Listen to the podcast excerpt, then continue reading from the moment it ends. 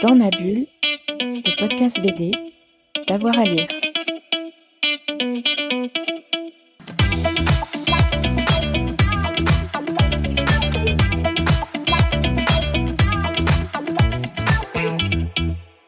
Bonjour à tous et à toutes, bienvenue dans ce nouvel épisode de Dans ma bulle, votre podcast 100% BD avec avoir à lire. Aujourd'hui, on vous parle d'un album qu'on a beaucoup aimé, c'est Gizo chez Glénat avec l'illustratrice Mato et le scénariste Mr. Tan.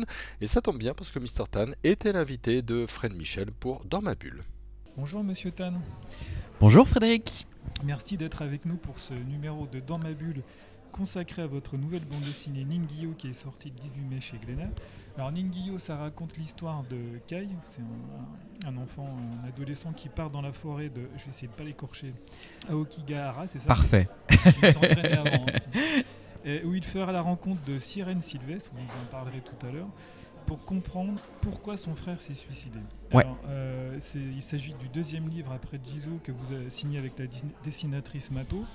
D'abord, j'aimerais que vous nous expliquiez comment s'est faite la rencontre avec Mato. Euh, la rencontre avec Mato, comme beaucoup de rencontres euh, de, de, binômes euh, auteur-illustrateur, elle s'est faite par notre éditeur, notre éditrice en l'occurrence, qui s'appelle Satoko, chez Glena Manga, qui je travaillais déjà avec eux sur d'autres projets de manga. Et puis je suis venu vers eux avec le scénario de Jizo, qui était un scénario qui était assez sombre, et à la fois assez onirique et, elle trouvait que c'était intéressant d'y mettre un, trait peut-être un peu plus doux pour créer une espèce de chose qui traînait pas le texte vers les ténèbres mais le ramenait un peu plus vers la douceur et, la lumière. La lumière, pardon. Euh, et Mato a cette particularité qu'elle vient pas du manga, elle vient du conte pour enfants.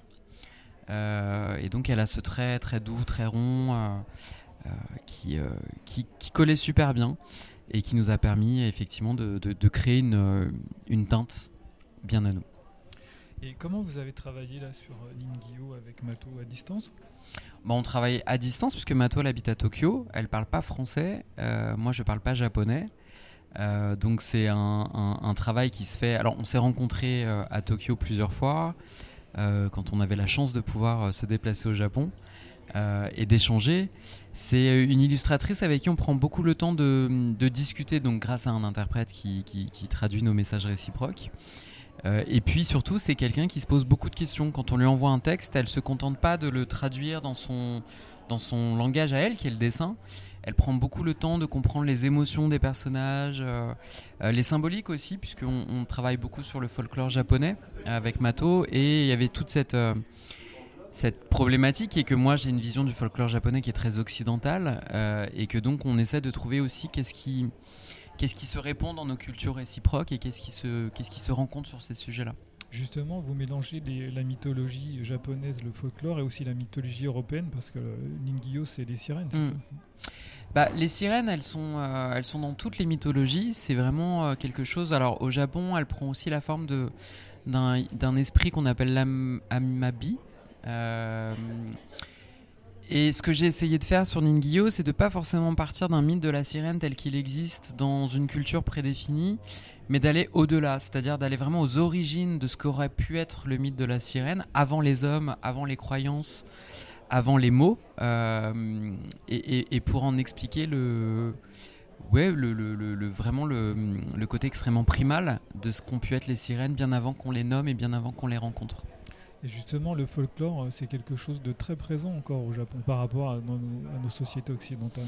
Oui, c'est une, terre que je trouve fascinante parce que on est dans une terre de contraste où vous pouvez, quand vous vous baladez dans les rues de, de Tokyo ou de n'importe quelle ville, passer de, passer d'un building à un tout petit temple et la spiritualité, euh, plus que le folklore, la spiritualité vraiment est, quelque chose de très présent. Moi, je prends beaucoup de plaisir quand j'y suis, notamment dans les parcs, à voir euh, euh, des hôtels, des temples, où on voit des gens qui viennent en costume entre deux rendez-vous, euh, jeter une pièce, euh, faire sonner la cloche et, faire une prière, taper dans leurs mains. Je, trouve que c'est très beau dans des sociétés où tout va très vite, où on est tout le temps pressé par le temps, on est tout le temps dans quelque chose de très solide et de très dur et de très concret, de garder ce rapport à l'éther et à ce qu'on ne peut pas forcément nommer. Et cette forêt, elle existe vraiment? La forêt d'Aokigahara, elle existe. C'est une forêt qui est euh, connue pour être vraiment euh, la forêt des suicidés. Euh, je crois que c'est l'endroit qui a le taux de suicide le plus important de sa préfecture, parce que c'est une forêt qui est très dense, qui est très sombre. La végétation est, extrêmement épaisse, donc du coup, il y, a- des endroits où il fait quasiment nuit dans cette forêt, en permanence. Et qui a aussi ce cette mystique très intéressante, c'est qu'il y a des grottes de glace qui sont sous la forêt. Euh, elle est accolée à un lac. Enfin voilà, il y a, y a- il y a beaucoup de symbolique autour de cette forêt. Je sais pas si c'est parce que nous on y est extrêmement euh, sensibilisé en termes de, de, de pensée euh, populaire que cette, cette forêt elle est habitée par quelque chose d'assez étrange. Mais c'est vrai que quand on y va, on a cette sensation de quelque chose d'assez étouffant, saisissant, vivant. euh, qui vous observe presque un peu la forêt du projet Blair Witch, quoi, où on a l'impression qu'il y a quelque chose qui vit. flippant quand même. Bah après, est-ce que c'est parce qu'on on sait qu'il y a eu beaucoup de suicides, beaucoup de morts? Je sais pas si c'est toujours aussi euh, présent, mais en tout cas, euh, la légende raconte qu'on y trouve des corps euh, facilement se promenant dans les profondeurs de la forêt, pendus, qui n'ont pas forcément été découverts avant des semaines. et, moi, j'ai tendance à croire que des lieux qui sont comme ça, marqués par les drames et par les douleurs personnelles, restent habités par, par quelque chose euh, qui s'y promène. Alors justement, on va revenir au récit. Mhm. Euh, dans le livre, euh, l'expérience de, de Kai va aussi euh, lui redonner confiance en lui. C'est ça aussi le, le cœur du, du récit. Je pense que cette aventure, en tout cas, lui, il va dans cette forêt pour trouver. Il se dit que s'il va dans la forêt où son frère s'est suicidé, ce frère qui était un frère parfait, c'est-à-dire qui avait tout réussi, qui a un beau mariage, qui, qui dans le- l'imagerie japonaise est vraiment le- l'enfant euh, qu'on ouais. espère tous, euh, et, euh, et qui d'un coup décide de se suicider sans raison apparente. Et ça rejoint un peu cette idée que le, le principal visage de la dépression, c'est toujours le sourire, c'est qu'on n'a jamais vraiment connaissance avant le drame des choses qui se passent dans la tête des gens. Et, et il décide d'aller dans cette forêt pour comprendre pourquoi ce frère, qui est un frère urbain, qui a grandi dans la ville, qui vit dans la ville, qui travaille dans des bureaux, a choisi d'aller suicider au milieu d'un nulle part, dans une forêt dans laquelle il n'était jamais allé. Et il se dit que s'il va là-bas, il trouvera des réponses à ça et que ça l'aidera à comprendre son frère, à comprendre qui était son frère. Euh, Kai ne se rend pas compte qu'il y va dans cette forêt parce qu'il est appelé lui aussi par quelque chose que moi j'appelle le destin du monde. C'est que, que ce qui se déroule dans cette forêt. On dit tout le temps que pour, euh, mettre en mouvement un changement dans le monde, il faut commencer par changer une personne. Et que cette personne, en changeant, va changer une autre personne, et ainsi de suite. Et je pense que c'est un peu le chemin que fait Kai à travers cette aventure, c'est qu'il il- il doit lui apprendre euh, ce qui le rend vivant, euh, ce qu'il a envie d'adresser au monde pour pouvoir commencer à changer le monde à partir de cet endroit. Il y a plusieurs lectures aussi dans le livre. Plusieurs niveaux. Oui, ça parle de plusieurs sujets. Ça parle de, ça parle de la disparition d'une ethnie. euh, ça parle de, euh, aussi de, de, de- ce poumon qu'est la forêt et, euh, et, et- et des hommes et de la manière dont ils ont enfermé finalement la nature à certains endroits, dont ils ont réduit ses territoires, dont ils ont petit à petit coupé tout ce qui était le vivant dans leur, dans leur société. Pour, euh, pour l'enfermer. Euh, on oppose en fait dans ce roman les enfants de la terre aux, filles de la mer, euh, aux filles de l'océan, qui sont que, sont les sirènes, et qui ont vu grandir ce peuple des enfants de la terre, les fils de, de la terre, les fils du solide, qui ont créé, qui ont créé des guerres, qui ont créé du, qui ont, qui ont, qui ont étendu leur territoire. et donc, et donc, ça dit quelque chose aussi de, de la façon dont l'homme réduit petit à petit le, le champ des possibles de, de- de l'environnement dans lequel il grandit. Oui, et aussi vous évoquez euh, la, la- la douleur, les douleurs que subissent les, les êtres humains, mais aussi des faux semblants parfois. Oui, bah parce que je pense qu'en fait, euh, on est, on est dans un monde de, de- de faux semblants. Moi, je travaille avec les mots, c'est mon métier. Euh, je me rends compte à quel point les mots, ils permettent de tromper, ils permettent de mentir, ils permettent de, de déformer, de manipuler, de transformer les choses. Euh, et je trouve que c'est intéressant, cette collaboration avec Mato, elle est intéressante aussi de ce qu'elle montre de ça. C'est-à-dire que nous, on ne peut pas communiquer avec nos mots, avec Mato. On peut communiquer qu'avec nos créations, et c'est ce qui nous permet, je pense, de créer des choses sincères et qui touchent les gens. C'est vraiment d'être dans un rapport qui n'est pas euh, manipulable et transformable. On se présente l'un à l'autre avec nos créations dans ce qu'elles ont de plus, euh, de plus pur, entre guillemets. Euh, et ça raconte aussi ça, Ningyo, c'est que c'est des sirènes qui ne. Ce qui était dur pour Mato à dessiner, c'est que moi je voulais que les sirènes elles chantent, mais je voulais pas qu'elles chantent avec des petites notes de musique mignonnes euh, qui flottent dans les airs, parce que parce que c'est pas ça le chant des sirènes. Le chant des sirènes, c'est la vibration, c'est presque un cri d'animal, euh, en tout cas dans mon imaginaire à moi. Et, elle l'a matérialisé par des bulles qui flottent quand elle chante autour d'elle et autour des gens. Et, euh, et je trouve que ça traduit bien ça aussi, euh, cette idée que euh, il y a des choses qui s'expriment de, de- de plein de façons et que sans les mots, on arrive à toucher à la vérité de, de, de l'homme. Et Ningyo, ça parle aussi d'amour, avant tout d'amour. Et vous pensez que le, le monde manque d'amour? Je pense en tout cas qu'on a aujourd'hui euh, tendance à trouver que les bons sentiments, c'est quelque chose d'assez bête et d'assez inutile. Je trouve qu'il y a un vrai travail d'écriture et en tout cas de, narration à faire autour des bons sentiments pour leur rendre une forme de noblesse et de dire que c'est pas idiot euh, d'être triste et c'est pas idiot d'être amoureux et c'est pas idiot d'être euh, dans la contemplation, dans la dans une forme peut-être aussi de béatitude parfois.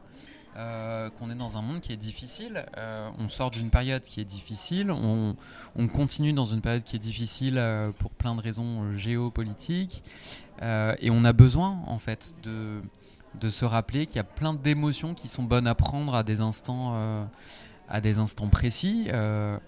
de, plaisir, de joie, de contemplation, de, de satisfaction, de fierté, qui font grandir. Hier, j'étais jury d'un concours qui s'appelle les Dicodor, euh, qui invite 18 000 enfants à travers le monde à participer à une compétition euh, où, euh, ils, expriment leur rapport à la langue française en éplant des mots, en donnant des définitions, etc.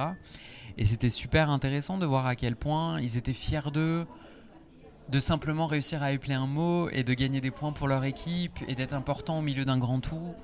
Et, et- c'était euh, assez enrichissant en tant qu'adulte de se dire, bah, moi j'ai publié plus de 100 livres, quand je sors un livre, j'ai- plus forcément cette sensation de de waouh et de ah j'ai fait un livre, quel, quel- waouh c'est chouette, c'est- étonnant dans une vie de faire un livre. Oui, ça symbolise plein de choses. hein. Oui, et je trouve que les gens, ils ont perdu ce truc-là de, de- de se satisfaire, voilà, d'être dans le côté euh, waouh. Aujourd'hui, déjà, je suis content de me lever. C'est pas donné à tout le monde de sortir de son lit, d'ouvrir les yeux, de se dire ah, je suis en, en bonne santé, je suis en De forme. manger. euh, Ouais, j'ai envie de créer, j'ai envie d'accomplir, j'ai envie de changer le monde à ma façon par des petites actions.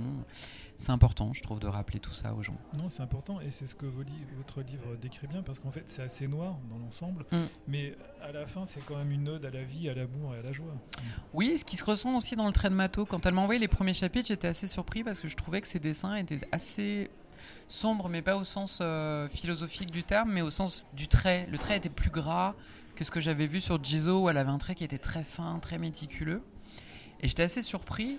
Et puis j'ai rien dit parce que bah, je fais confiance à Mato euh, euh, artistiquement. Et au fur et à mesure des chapitres, j'ai vu son trait s'éclaircir, s'affiner.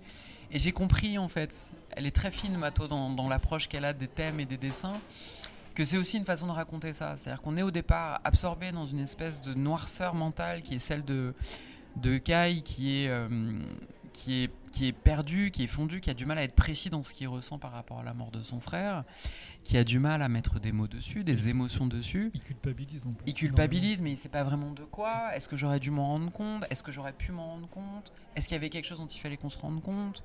C'est compliqué quand on perd quelqu'un de cette façon-là, parce qu'il part sans forcément laisser de justification. euh, et on se demande toujours ce qu'on aurait pu faire. Et euh, effectivement, euh, il y avait ce questionnement-là de Kai qui finalement s'affine au fur et à mesure de sa réflexion et de sa rencontre avec Ningyo, euh, la, la sirène qu'il a appelée dans cette forêt puisque euh, il comprend finalement le suicide de son frère à travers elle et il comprend euh, les raisons qui ont poussé à ça et les raisons pour lesquelles lui n'est pas venu dans cette forêt pour reproduire ce geste, mais pour au contraire peut-être euh, donner à cette forêt autre chose que ce qu'elle appelle depuis des millénaires. Un autre sens, oui. Ouais. Mais justement, on va s'arrêter un peu sur le dessin parce qu'il y a des planches, des doubles pages magnifiques là où elle, elle Mm. magnifie la forêt. Mm. vrai. Alors moi, je vous l'avais déjà dit, mais je trouve qu'il faudra encore plus de dessins, plus de, de Mm. dessins de forêt parce qu'elle est vraiment très très forte. Ouais. Ouais, ouais, ça a été un contrat. C'est très difficile en fait, parce que là, moi, Mato, je l'ai enfermé dans un huis clos, dans une forêt, ou pour varier les décors, c'est quand même très compliqué parce que quand vous allez à Okigahara, c'est euh, vous tournez la tête à gauche, vous tournez la tête à droite, vous regardez devant vous, c'est la même forêt. Elle C'est-à-dire s'en que sort bien. hein, bah, elle s'en sort très bien. C'est-à-dire qu'elle a réussi à créer des variations de décors euh, dans une forêt où, où, en fait vous êtes perdu. C'est-à-dire que les gens se perdent dans, à Okigahara parce que euh, tout se ressemble. Euh, si vous sortez des sentiers, ce qu'on vous déconseille quand vous y allez, et les guides vous disent surtout vous ne sortez pas des sentiers, c'est parce qu'en fait euh, vous êtes perdu en 10 minutes de temps. Donc je trouve que le vrai challenge de Matos ça a été de, de rendre cette forêt euh, identifiable, euh, où on a l'impression que le personnage évolue dedans. Euh, après, effectivement, oui, je pense que si on avait mis beaucoup de, de plans de forêt plus larges, au bout d'un moment, on tournait un peu en rond. Et c'est vrai que je, je crois que c'est aussi ce qu'a voulu faire Mato, c'est c'est qu'on se concentre sur les personnages au milieu de cet endroit. Mais mais il y a de quoi faire un tome 2. hein. C'est c'est vraiment une Exactement. forêt qui est, euh, qui est très riche, qui a un lac, je vous le disais tout à l'heure, qui a euh, ces grottes de glace en dessous qui sont fascinantes. euh, et qui a des, des- des- des- des- des petites rivières, des choses comme ça qui sont très, euh, Mais là, c'est carrément un personnage en fait. Oui, ben oui, parce que c'est devenu, si vous voulez, le. On l'appelle la mer des suicides, la forêt des suicides, mais on l'appelle aussi la mer d'arbres. Parce qu'en fait, quand on la regarde du dessus, de- des montagnes autour, c'est une espèce de bruissement d'arbres qui fait comme des vagues en fait, tellement c'est dense. Et du coup, euh, on trouvait intéressant que ce soit vraiment le refuge euh, que, que- que ces sirènes ont trouvé, et que du coup, ça devienne presque un, oui, un écrin euh, et un personnage à part entière par son ambiance, par son, sa capacité d'absorber les gens qui y viennent. Et, euh, et ouais, ouais, ouais. Et comment vous vous êtes documenté? Alors, en allant sur place, mais quand vous décriviez à, à Mato ce que vous vouliez euh, écrire, comment ça s'est passé? Vous lui envoyiez des, des photos? Vous dites tiens, il faudrait. Euh, on fait tous les deux des recherches avec Mato. Là, c'est le deuxième livre qu'on fait. On travaille sur un troisième. On a tendance à avoir le même processus créatif à chaque fois. C'est que moi, j'envoie à Mato un scénario qui est fini. Je lui envoie pas des idées, des bribes, des choses comme ça. Je lui envoie toujours un scénario fini. Euh, et j'ai la chance de travailler avec une illustratrice et une éditrice qui me font confiance. C'est-à-dire que moi, je leur donne une idée de départ. Non, je voudrais écrire sur ça. Donc là, sur euh, Ningyo, c'était un peu compliqué parce que j'arrive et je leur dis, bah alors je voudrais écrire sur des sirènes, mais qui vivent dans une forêt. Bon, c'est pas forcément l'idée la plus immédiate, mais elles m'ont dit go, on te suit. Euh, donc j'ai écrit mon scénario, je l'ai envoyé à mon éditrice, qui l'a envoyé à Mato. Et moi, Mato me demande toujours d'envoyer des références pour les personnages, de dire voilà comment je les imagine. Donc soit je dessine, soit euh, je lui envoie des photos d'acteurs, de, personnages que je connais, de, choses qui font que je les vois comme ça.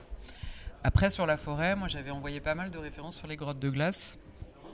On a regardé des vidéos YouTube aussi. Euh, j'ai envoyé quelques photos que j'avais fait quand j'y étais allé. Mato y est allée aussi, donc elle a aussi fait ses photos pour, euh, pour voir les plans qu'elle aimait, etc. Euh, et après, le but du jeu, finalement, c'est que chacun euh, arrive à voir cet endroit tel que le voit l'autre, c'est-à-dire tel que moi je le vois. euh, Mato fait cet effort d'aller vers moi et moi je fais l'effort d'aller vers ce que voit Mato quand elle pense à cette forêt. Et le but du jeu, c'est que nos personnages évoluent dans une arène qu'on imagine tous les deux de la même façon. Donc il y a vraiment un accord à trouver. Voilà, j'allais vous demander. Il arrive que vous soyez en désaccord parfois? Non, alors bon, ça je pense que c'est la, la- la collaboration avec des artistes japonais, elle est toujours particulière puisqu'il y a aussi une euh, façon d'être à l'autre qui est euh, très différente de nos cultures. Où nous, dans, dans une culture à l'occidentale, on est vraiment dans le dans le la confrontation le rapport de force. rapport de force, pas forcément parce qu'on est au service d'une œuvre, mais en tout cas dans une confrontation d'idées Mm. et de points de vue, et des fois on impose aussi euh, la façon dont on voit les choses. Là, en travaillant avec Mato, je découvre aussi cette, faculté euh, de toujours être au service de quelque chose de plus grand que soi-même. C'est-à-dire, Mato, elle est vraiment au service de l'œuvre dans sa globalité. Euh, elle a envie de faire un livre qui me fait plaisir, qui me plaît, qui plaira à nos lecteurs. Donc, il y a ce souci du collectif, voilà, Euh, qui moi m'apprend beaucoup aussi, hein, puisque puisque ça, ça, ça me permet aussi de, de, de- de revoir ma façon d'approcher les projets, etc. Euh, et donc non, c'est beaucoup de discussions en fait. C'est vraiment euh, comme un couple euh, qui, qui doit prendre des décisions comment ils vont élever leur enfant et qui même s'ils ont des avis et des principes différents, trouvent une sorte de fil commun qui permettent que cet enfant grandisse bien. Donc faire un livre, c'est la même chose. C'est- trouver ce qui nous permet de raconter la meilleure histoire de la meilleure façon et de l'amener au lecteur de la façon dont on sera fiers tous les deux de le défendre. Et, et j'ai la chance avec Mato que nos sensibilités se rencontrent. Ça dit aussi quelque chose de chouette, c'est-à-dire qu'on peut être de deux pays différents, de deux cultures différentes, euh, grandir d'un bout à l'autre du monde, ne pas parler la même langue, mais finalement que les émotions se rencontrent. Et euh, moi, ça, c'est quelque chose qui me fascine totalement. C'est ce que j'ai écrit dans mes livres, et c'est ce que je vis dans mon quotidien d'auteur. Donc c'est quand même, euh, C'est un beau message. c'est quand même une chance de le vivre et, et de l'éprouver et de pouvoir le partager avec les lecteurs. Alors pourquoi avoir euh, choisi le genre manga Vous êtes romancier, vous auriez pu euh, écrire un roman, vous auriez pu, euh, je sais pas, travailler avec un autre auteur, une autre autrice sur Mhm. une bande dessinée, un roman graphique ou traditionnel. Pourquoi le manga? Euh, le manga, c'est un média que je trouve intéressant. À la base, moi, j'écrivais des romans de mon côté, euh, tout seul, avec mes maisons d'édition, etc. Et j'écrivais de l'autre côté des bandes dessinées. Euh, et j'avais beaucoup de mal à réconcilier les deux. C'est-à-dire qu'en en roman, je pars sur des choses un peu tortues. La littérature, chez moi, ça réveille des émotions euh, très, euh, très ténébreuses et, ça m'emmène sur des terrains très mélancoliques. Et la bande dessinée m'emmène sur des terrains très joyeux, ludiques, lumineux. Donc c'est très étrange parce que vous êtes vraiment sur une espèce de schizophrénie de dire merde, j'arrive à être triste d'un côté, j'arrive pas à être joyeux, et j'arrive à être joyeux de l'autre côté, mais pas à écrire des choses profondes. Et j'avais beaucoup de mal à réconcilier ce truc-là. Et puis le manga était un point de fusion des deux. Je trouve que ça permet l'incarnation du roman, parce qu'on est sur un, volume de pages qui est très important, puisque euh, là, Ningyo, je crois c'est plus de 200 pages. Euh, au début, j'avais écrit un manga en deux tomes euh, qui s'appelait For Life, qui était en 400 et quelques pages. On est vraiment sur une densité de, de texte qui est très profonde, donc qui permet vraiment d'aller au fond des personnages et au fond des sujets, ce que le roman permet. Et on est sur l'impact graphique que, peuvent avoir la bande, que peut avoir la bande dessinée. C'est-à-dire, on, on peut avoir des fois des pages où on dit rien, mais où les images vont euh, mettre des coups de poing et vous emporter vers des choses euh, que vous voulez dire, montrer la naissance de la lumière, montrer comment le personnage peut être à la fois en train de dire quelque chose de triste, mais sourire en le disant parce qu'il est gêné, etc. Et ça, c'est toutes des variations que je trouve euh, intéressantes de ramener du côté du roman et du côté de la bande dessinée pour en faire cet objet qu'est le manga. Euh, Ningyo aurait pu être un roman, par exemple, là, le, prochain projet sur lequel on travaille avec Matos, c'était un roman que j'ai écrit et que j'ai envie de développer euh, en moitié roman, moitié manga. Donc on travaille dessus. Euh, je, je pense que le, le principe, c'est pas de se dire tiens, je vais faire plutôt un manga, plutôt une bande dessinée, c'est de se dire quel est l'endroit où je prends moi déjà du plaisir à le faire Et quel est le médium peut-être qui pourrait... et quel est le médium qui me permette de, de dire mon histoire de la meilleure façon et surtout de toucher mon lecteur de la meilleure façon. Euh, et c'est vrai que Ningyo, moi j'avais envie de les voir ces sirènes, j'avais envie de les dessiner, j'avais envie de les voir euh, vivre. euh, et le roman, euh, c'est toujours un peu frustrant parce que l'image de votre roman, elle ne vit que sur l'écran mental de celui qui le lit. Et donc du coup, il y a un moment donné où vous avez quand même envie de partager des images telles que vous, ressentez les choses. Quoi. Justement, vous parlez d'image, moi je l'imagine. Vous pensez que ce serait possible Oui, oui, oui. Bah, ce que je trouve intéressant, c'est euh, dans les retours qu'on a eus, c'est qu'il y a beaucoup de gens qui ont parlé, notamment des studios Ghibli, en disant il y a cet onirisme, il y a ce rapport à la nature, il y a euh, cette douceur, mais qui permet quand même de raconter des choses dures et, et- et difficiles. Évidemment, on en serait plus que honoré, ravi et heureux. Euh, après, on sait tous que l'animation, ça passe par des circuits différents et qui nous long. dépassent un peu Et Très très long. et très long. Euh, mais oui, oui, moi, c'est pareil. hein. Là, je travaille sur mes autres livres sur quatre animations en dessin animé en même temps. Euh, Jizo, Ningyo, je serais euh, très heureux que ça vive euh, sous cette forme-là. Parce que je pense qu'il y a cette, cette capacité, effectivement, à, à créer du dessin animé qui a du sens. Voilà, moi, c'est ce qui m'intéresse. C'est pas juste de créer des images, des belles images. C'est toujours de créer des images qui racontent quelque chose qui a de la profondeur et du sens et qui dit des choses. Donc, euh, euh, je suis heureux de pouvoir le faire à travers Ningyo, à travers Jizo euh, et à travers le prochain. Alors moi je suis fasciné par la- façon dont vous passez du roman, de la littérature à Mortel Adèle et à Ningyo. Comment vous faites? Vous êtes un gymnaste? Bah, en fait, je pense que j'ai la chance d'en faire mon métier à part entière depuis 2014, donc ça fait 6, 7, 8 ans maintenant que je, vis totalement de l'écriture. Euh, et ça me permet en fait d'être vraiment très à l'écoute de ma musique intérieure. C'est-à-dire qu'il y a des jours où on se lève, on est, on est dans un mood où on n'a pas envie d'écrire des blagues. Il y a des jours où on se lève, on a envie d'être un peu déconnant.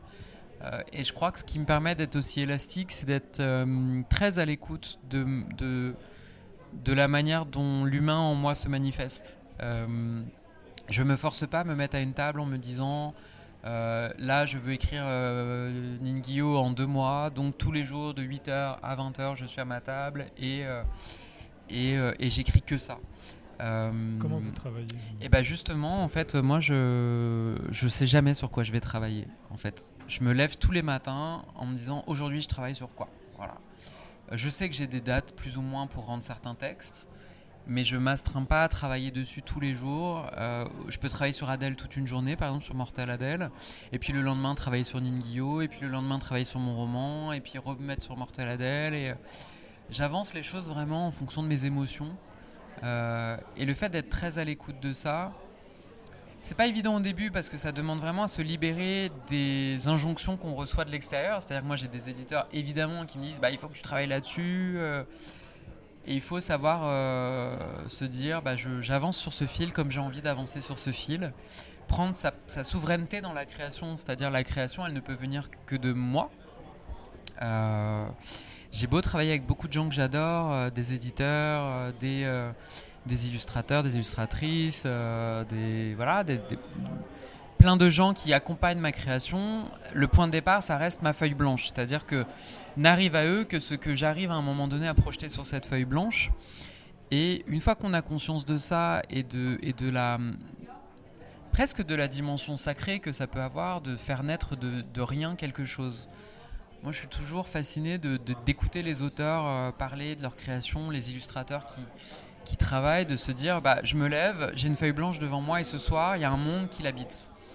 Il y a des continents qui auront euh, émergé de cette feuille blanche, il y a des pays, des nations, il y a des héros, il y a des vies, il y a des trajectoires, il y a des gens qui seront revenus à la vie. Euh, c'est la magie d'un texte, la magie d'une feuille blanche. Et, euh, et, j'ai beaucoup de respect pour ça. Et, c'est ce qui me permet aujourd'hui d'être extrêmement serein de ça. C'est-à-dire me dire, bah, si aujourd'hui je n'ai pas fait naître un héros sur cette feuille, j'ai fait naître autre chose.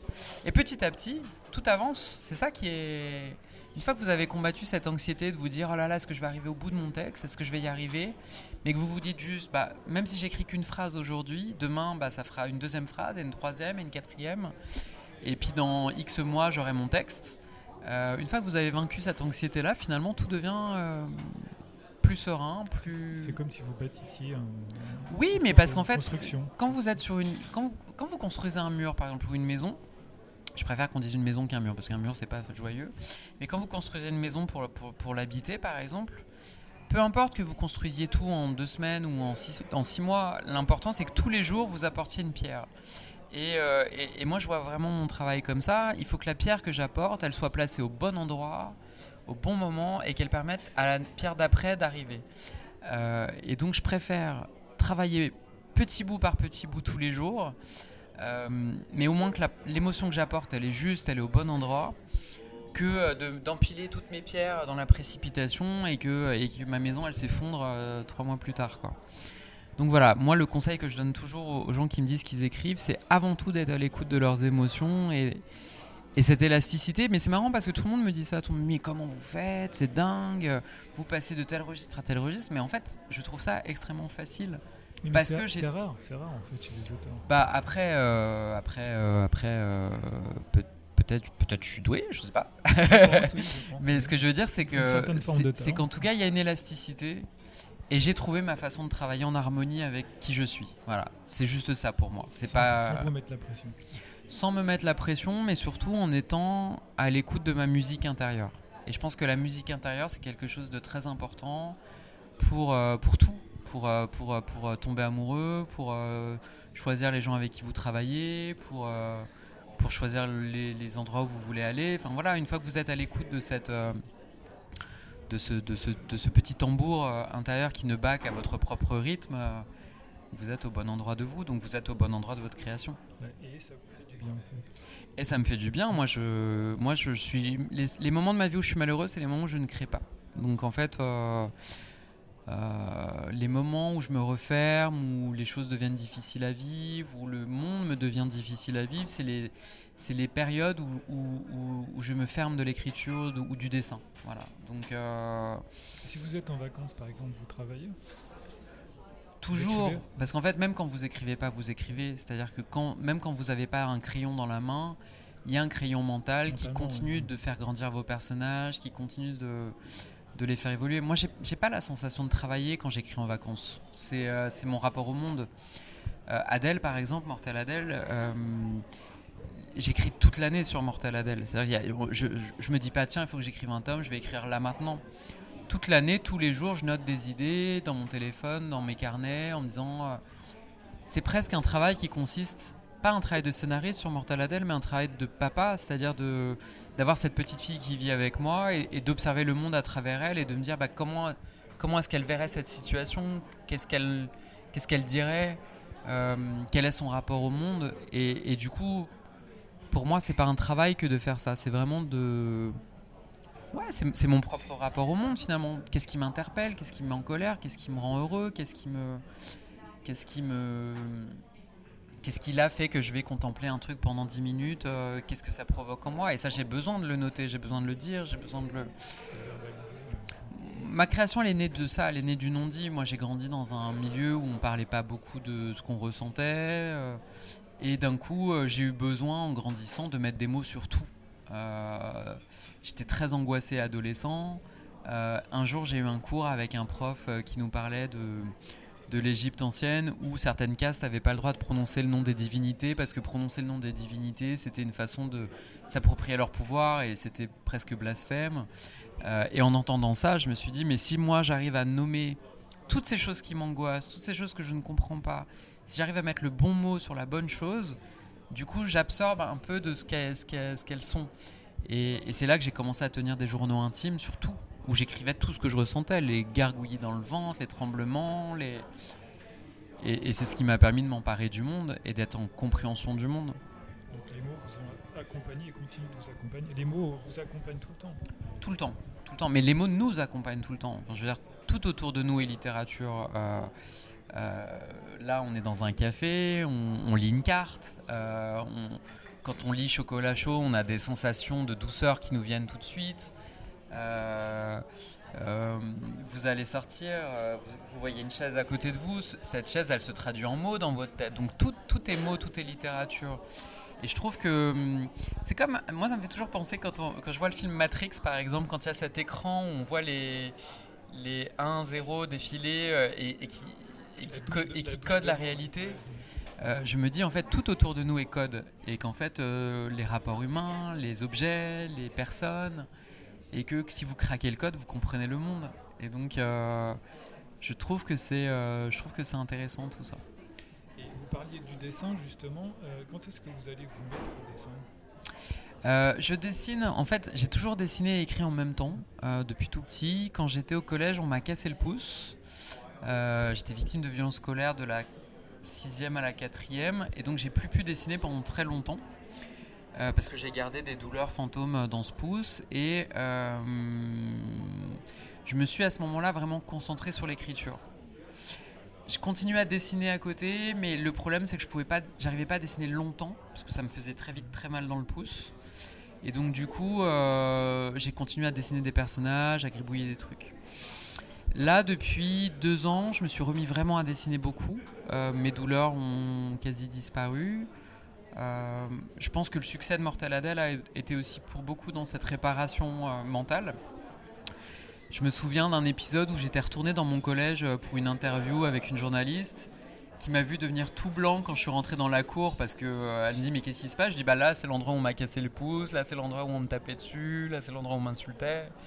Et elle m'a dit mais là à l'époque on était à 2 millions de lecteurs sur Mortel Adele et elle m'a dit, tu reviens dans cette cour avec 2 millions d'enfants derrière toi. Et en fait, ce truc m'a fait vraiment un déclic où je me suis dit, mais finalement, il y a beaucoup de choses aujourd'hui qui sont réparées. Euh, et notamment, bah, le succès de Mortal Adele, aujourd'hui, c'est 11 millions de lecteurs, où on se dit, c'est 11 millions d'enfants à qui on apprend ce, que, ce qui, moi, me manquait quand j'avais 14 ans, c'est-à-dire, on leur apprend à être fiers de qui ils sont, à célébrer leur part de bizarrerie, et à comprendre que ce qui les rend différents aujourd'hui leur permettra d'accomplir des choses différentes demain. Et ça, c'est extrêmement réparateur euh, quand on est un enfant qui a grandi avec ce traumatisme de ne pas être compris par le groupe et de ne pas trouver sa place dans le groupe.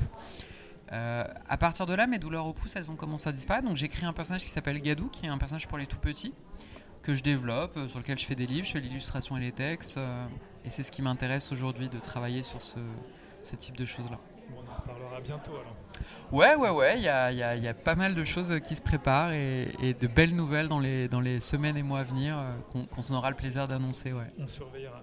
Alors avant de conclure, j'aimerais que vous nous parliez de bande dessinée qui est sortie récemment aussi chez Glénat, c'est Les Lapins Crétins. Ouais. Alors c'est un manga qui s'appelle Luminis Quest The Lapin Crétin. Euh, c'est important de préciser Luminis Quest parce qu'en fait c'est avant tout un manga d'aventure dans lequel les lapins crétins tombent. C'est-à-dire, euh, moi quand on m'a contacté, on m'a pas dit on va faire une BD les lapins crétins, on aimerait que tu l'écrives. On m'a dit on voudrait que tu créé un univers d'heroic fantasy euh, qui tienne debout tout seul, c'est-à-dire avec une vraie histoire, des vrais personnages, une vraie intrigue. Et d'un coup, les lapins crétins vont tomber dans cet univers et vont être un peu le poil à gratter euh, dans, la, dans, la, dans la manche des personnages. Euh, donc j'ai eu euh, une espèce de carte blanche incroyable parce que quand vous êtes auteur, vous avez Ubisoft et Glénat qui viennent vous voir, qui vous disent tu as carte blanche pour créer l'univers que tu veux, que tu imagines, avec tout ce que tu veux qui s'y passe, euh, et tu vas mettre dedans des lapins crétins qui viendront jouer les troubles fêtes. C'est quand même assez incroyable. Donc je me souviens, j'avais commencé à travailler sur une sorte de bible littéraire qui fait 100 pages, qui pose tous les personnages, tous les univers, tous les lieux, tous les pouvoirs magiques, toutes les interactions, tous les machins. Euh, et euh, et j'ai écrit le tome 1, le tome 2. Là, on est en train de travailler sur le tome 2 et le tome 3 en même temps. Euh, et donc, c'est une histoire où, effectivement, ça se passe dans un, monde qui s'appelle Luminis Quest, où tout est régi par la magie. Et les mag- la, la, la magie, en fait, elle permet à tous les habitants d'accomplir des choses au quotidien. Seulement, elle a été privatisée par ce qu'on appelle les cités lumières, qui sont des cités où vivent tous les riches, qui ont euh, rassemblé la magie à travers les cristaux lumière qui la canalisent. Et donc, du coup, tous les pauvres qui vivent dans les villages alentours sont privés de la magie. Donc, il y a tout un message un peu social euh, sur euh, le partage des richesses, etc. Et un, un jeune, euh, un jeune paysan qui, euh, qui se retrouve euh, catapulté dans cette aventure pour euh, sauver les cristaux lumière qui sont menacés par un puissant mage qui s'appelle Carnage. Et donc, les lapins crétins l'accompagnent dans cette aventure. C'est une série prévue en combien de tomes? Pour l'instant, on est parti sur 4 tomes, avec la possibilité de l'étendre. C'est toujours pareil, c'est aussi une économie, hein, l'édition. Donc, si les lecteurs répondent présents, apprécient, trouvent du plaisir à lire cette série, euh, bah, on pourra la continuer. On a suffisamment d'arcs pour le faire. Mais pour l'instant, on est sur 4 tomes. euh, en, en se disant que déjà on s'amuse nous, euh, Ubisoft est content de la manière dont ça vit, euh, donc on verra. On reste en contact. voilà. Cool. Merci en tout cas. Et je rappelle le titre de votre livre Ningyu qui vient de sortir le 19 mai, c'est ça, chez Glénat. À bientôt. Merci beaucoup. Tan. Voilà, on espère euh, vous avoir donné envie euh, d'en savoir un petit peu plus sur euh, ce, ces albums. On se retrouve très vite pour Dans ma bulle avec un nouvel épisode. Bonne journée à tout le monde. Dans ma bulle, le podcast BD, d'avoir à lire.